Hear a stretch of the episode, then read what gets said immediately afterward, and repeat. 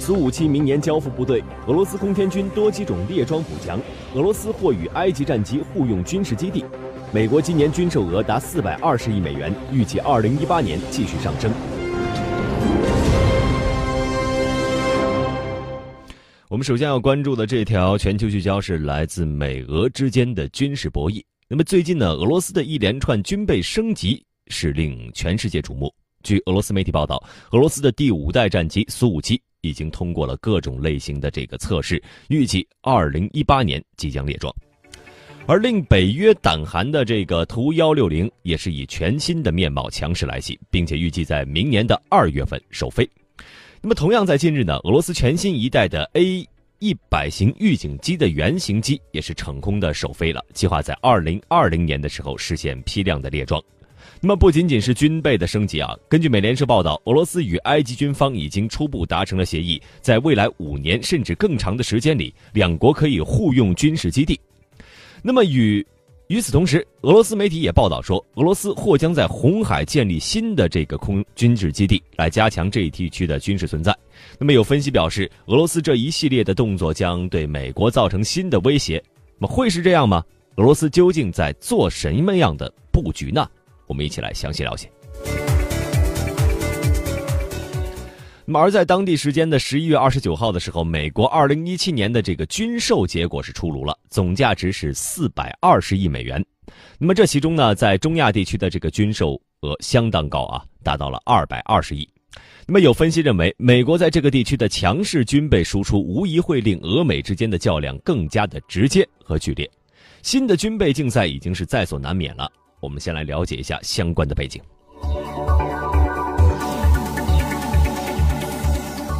最近呢，俄罗斯联邦委员会国防和安全委员会主席维克多·邦达列夫就表示，俄罗斯第五代战机苏五七将在二零一八年列装俄罗斯武装力量。而俄罗斯卫星通讯社援引邦达列夫的话就说，苏五七已经通过了各种各样的测试，飞行员会很快将训练和驾驶这一飞机。俄罗斯武装力量计划在二零一九年进行小批量的生产，而报道还说，苏五七的机体机构中呢，使用的是基于碳纤维的复合材料，将显著的增加战机的隐身能力。而此外呢，战机还将会配备两门三十毫米口径的航空机炮，两枚短程导弹，还有八枚中程导弹。那么与此同时呢，令北约胆寒的，并称之为叫做“海盗旗”的俄罗斯图幺六零轰炸机。也是以一种全新的面貌强势归来。根据俄罗斯副总统罗戈金则表示，图幺六零 M 二计划在明年的这个二月份首飞，在二零二三年将会量产。而此前呢，俄罗斯副防长鲍里索夫曾经表示过，未来呢，俄罗斯空天军将会每年装备三到四架的图幺六零 M 二，计划共计生产五十架。而与此同时呢。被誉为全能之眼的俄罗斯全新一代 A 一百型预警机的原型机也是首首飞成功了，预计会在二零二零年实现批量的列装。其实啊，现在全世界确定拥有五代机隐身战机的这个国家只有美国和中国，而俄罗斯呢一直是之前爆出在研制当中，啊，包括 T 五零啊各种各样型号啊也都没有确定。那么苏五七呢？目前是已经基本上确定会在明年列装了，苏五七也是备受关注，甚至一度我们会看到俄罗斯和印度来合作研发这个苏五七。而最近传出的这个新消息，俄罗斯算是正式宣布说，通过各类测试了，明年苏五七就要列装部队了。那么这是不是说明了解决了之前出现的一些问题呢？我们来听听军事专家杜文龙。苏五七再叫特五零，那个时候雷声大雨点小，经过七年的试飞九架原型机，但是它的进展呢好像特别的缓慢。如果按照目前的声明，很有可能之前的几个问题已经逐步解决，因为之前几个问题非常明显。首先是隐身能力不太好，这次讲机体材料，包括它这种纤维材料的使用，包括隐身结构的使用，很有可能让这点出现比较大的变化。第二就是发动机，那如果有这种新发动机，无论是超音速巡航啊，包括这种大范围的高机动，都可以形成一般的这种能力。另外还在航电和火控以及作战武器装备上有比较大的进步和发展。如果真的出现了这个大的变化，那么现在这种作战飞机很有可能在明年加入作战序列。那总的看呢，这个程序包括现在所说的这个批量服役，有可能小批量，我感觉这个很漫长，很有可能它在训练过程中逐渐形成能力。嗯，这个其实啊，每一款新的战机在研发当中呢，列装之后都会在这个训练当中和试飞当中呢不断调整。那么我们再来说说之前俄罗斯的这个图幺六零 M 二，计划在明年二月份首飞。这款飞机啊，这个作为核打击力量的战略轰炸机也是非常受关注。那么，军事专家杜文龙就分析认为，这个图幺六零 M 二是更节油、更经济，而且会有更高的可靠性。呃，这个改了好几个地方，一个发动机进行了调整，它这个发动机跟以前不太一样。嗯，按照俄罗斯说，第一它更节油，第二呢它更经济，第三可靠性高，这样它的综合能力有可能有比较大的跃升。呃，无论是作战半径以及呢携带武器装备的数量都会有比较大的变化，这一点变化比较明显。第二，弹药变了。你像以前这个图幺六零没有改的时候，包括图九五，它带的全是不隐身的导弹。那么现在它可以把像 KH 幺零幺幺零二这种常规弹头、核弹头结合的隐身导弹当成核心。也就是说，现在平台变好了，导弹也更好了，鹰变得很强硬，但是爪子变得更加锋利。所以从这个角度来看，今后无论是半径啊、能力啊、突防啊，以及在武器弹药方面，都会有比较大的进步和发展。那么我们再来说说啊，俄罗斯现在升级装备，除了五代机啊，不管我们叫它这个苏五七还好，还是这个 T 五零，原来说的这个叫 T 五零啊，要服役之外呢，还有这个图幺六零 M 二，明年计划要首飞，几年之后呢，也可能要装备部队。那么俄罗斯的这种能力提升会对北约构成什么样的威胁呢？中国社科院俄罗斯问题专家江毅就认为，从俄罗斯近年的情况来看呢，俄罗斯现在的军备发展还是在。补课这样一个阶段，所以最近十年来，俄罗斯不断的增加军费开支，增加对军事技术方面的投入，就是要赶上新的技术革命的步伐。现在的这种新的装备的开始列装，包括新型坦克，也包括新型舰艇，呃，和我们讲到的这个新型飞机，很大程度上就是要使俄罗斯在军事能力上能够去与北约相媲美，能够支撑起俄罗斯作为一个世界大国，特别是作为一个军事强国。这样的一个地位，所以从现在的这个情况来看，应该说，做既然是一个补课嘛，现在可能跟冷战时期那样一种。直接跟西方、跟美国进行平起平坐的，保持一个呃军备上的一个平起平坐，包括大规模的军备竞赛，可能对俄罗斯来讲还并不是一个很现实的呃问题。那么最主要的还是现在要赶上，不至于被对方甩得过远，特别是要利用所谓的后发这种优势，以及新的这种高技术提点，尽可能在比较短的时间内，在某些领域内超越性。俄罗斯全新一代的 A 一百型预警机原型机也是首飞成功了。那么这款预警机呢，兼具预警还有电子侦察等作用，也就是说，把美国两种飞机的功能是集于一身。军事专家杜文龙认为，全新一代的 A 一百预警机呢，跟以前相比，确实有了比较大的进步和发展。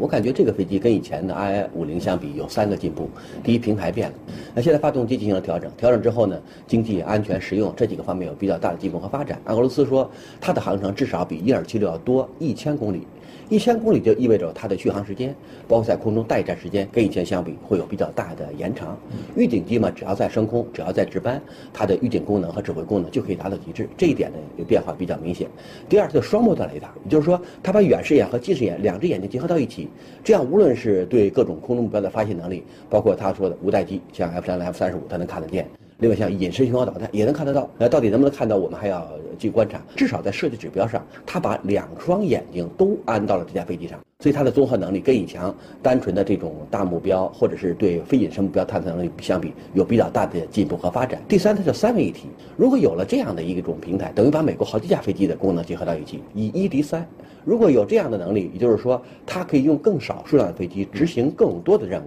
那么这一点呢，在世界范围内，这是唯一的一个设计方案。如果今后它的能力逐渐扩展，很有可能会把更强的电子干扰对抗能力、侦察预警和指挥能力集成到这架飞机上。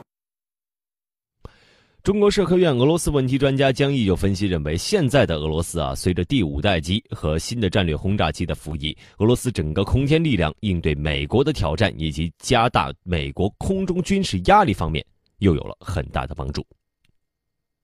在一定程度上，当然从呃传统上来讲，即使现在没有这个补课这个过程没有完成的，俄罗斯的整个它的空军能力应对北约的一些挑战，包括在某些特定的环境下与北约进行一定程度的这个抗衡，这个水平就够。那么现在如果再有五代机，包括新型战略轰炸机的这个支撑的话，啊，毫无疑问，在空中作战能力方面，对俄罗斯空军来讲是一个比较大的呃一个提升。在很大程度上，即使我们不讲能够确实达到，比如说跟呃美国这样一个平起平坐的这样一个水平，至少从对现在的整个欧洲地区来讲，美国的这些欧洲盟友来讲，构成比较大的这种空中的这种优势是比较现实。现在随着新五代机和新战略轰炸机的这个服役，那么俄罗斯的整个空天力量在这个最新打击能力的这种。呃，多样性方面，包括对应对美国的挑战，给美国制造空中的这种麻烦，加大美国空中的这种军事压力方面，毫无疑问也是一个比较大的帮助。根据美联社在十一月三十号的报道说，在俄罗斯国防部长绍伊古二十九号访问埃及期间呢，俄罗斯与埃及军方达成了初步协议，在未来五年甚至更长的时间里，允许对方战机使用本国的军事基地，而五年以后。如果双方都同意的话，那么这一协议的期限还将延长。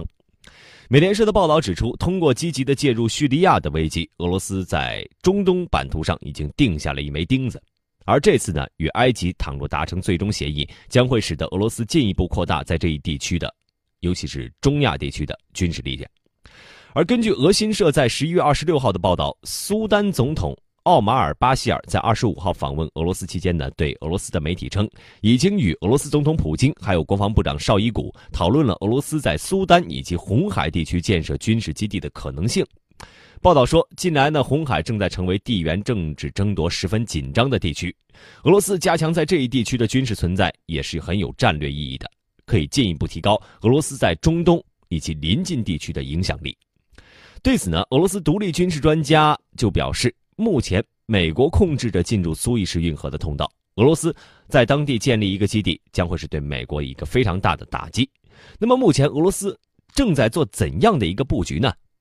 军事专家杜文龙分析认为，俄罗斯应该是有两方面的考虑：第一，就是首先增加在这一地区的定位；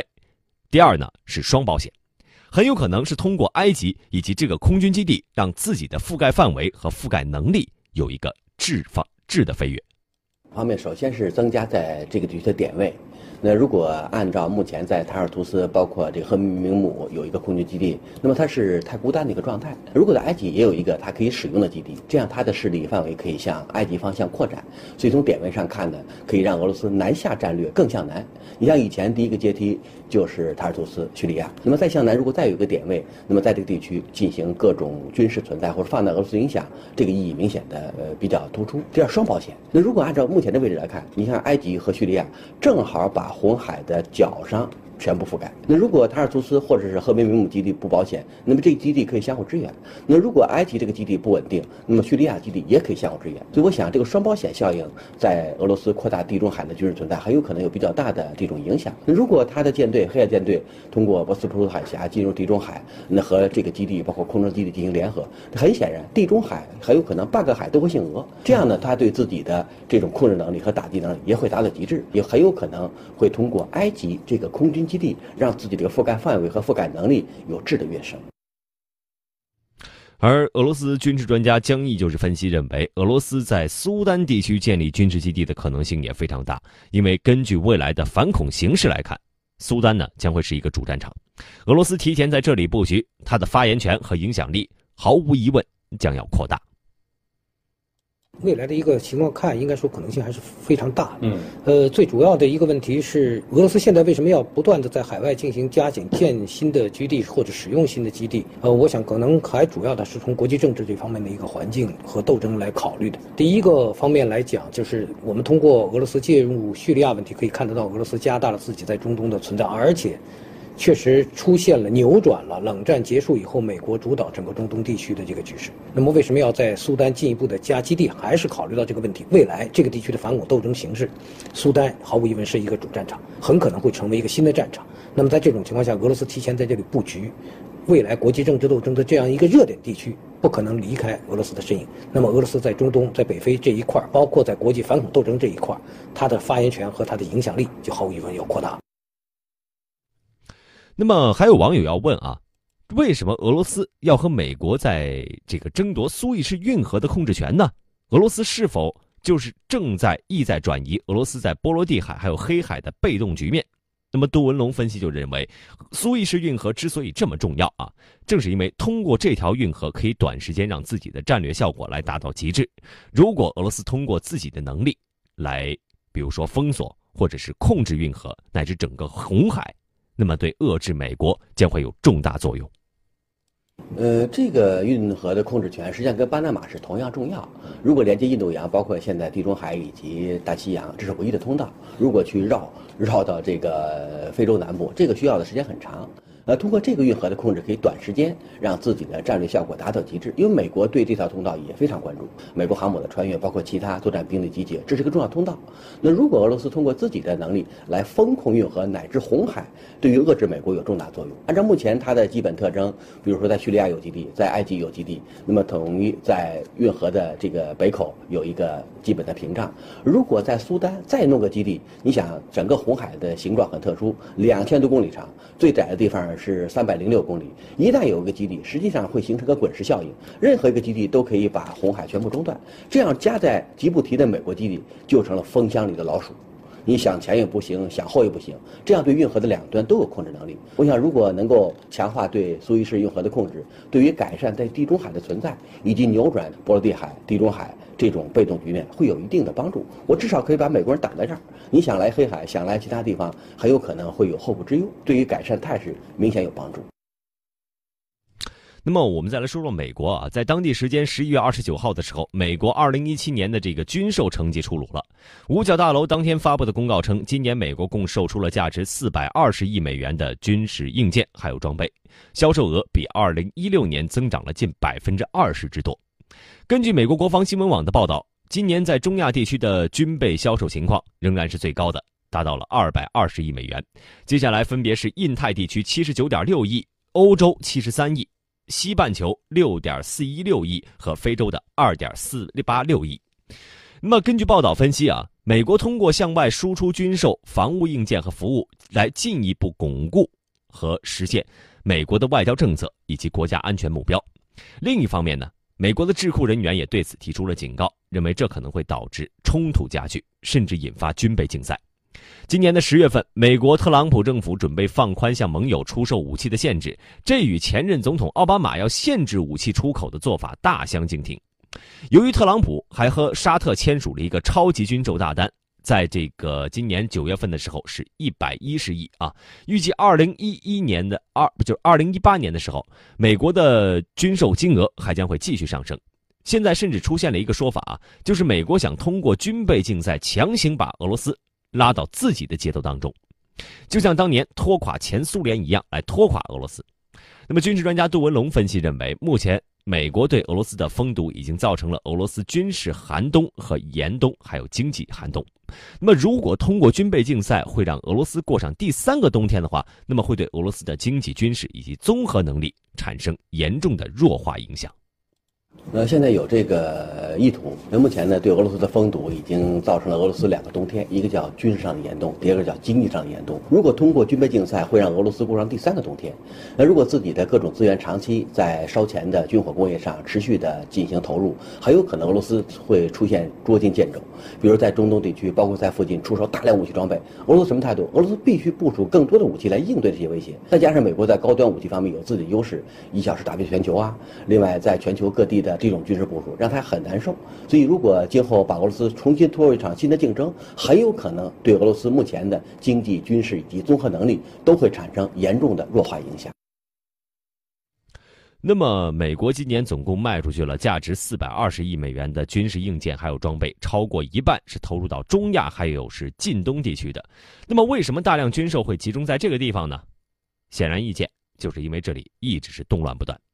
那么，俄罗斯军事专家江毅就分析认为，美国对俄罗斯的影响不是通过军售的，而是通过帮助这些国家的军事政策，然后来培训相关的军事人员，培养对美国亲近的心态，然后体现美国对这地区的控制力。我们来听他的分析。虽然他讲的是中亚和近东啊，具体看这个合作的这个对象的话，其实是沙特、土耳其和阿联酋这三家，二百二十亿里面百分之八十是这三家占。这二十年里头，美国在中亚的整个军售规模并不大。主要美国在中亚的地区的这个军事存在其实是两条路。第一条路子是人员的培训，另外一种方式就是通过和平伙伴关系计划参加联合军演。对俄罗斯的这种影响或者说威胁，它不主要不是通过在军售方面，而是通过帮助这些国家的军事政治政策，包括军事相关的人员。他对俄罗斯的这样一种防范的一种心态，对美国的那种亲近心态，以及国家整个军事建设制度可能向西方化的这个标准去靠拢。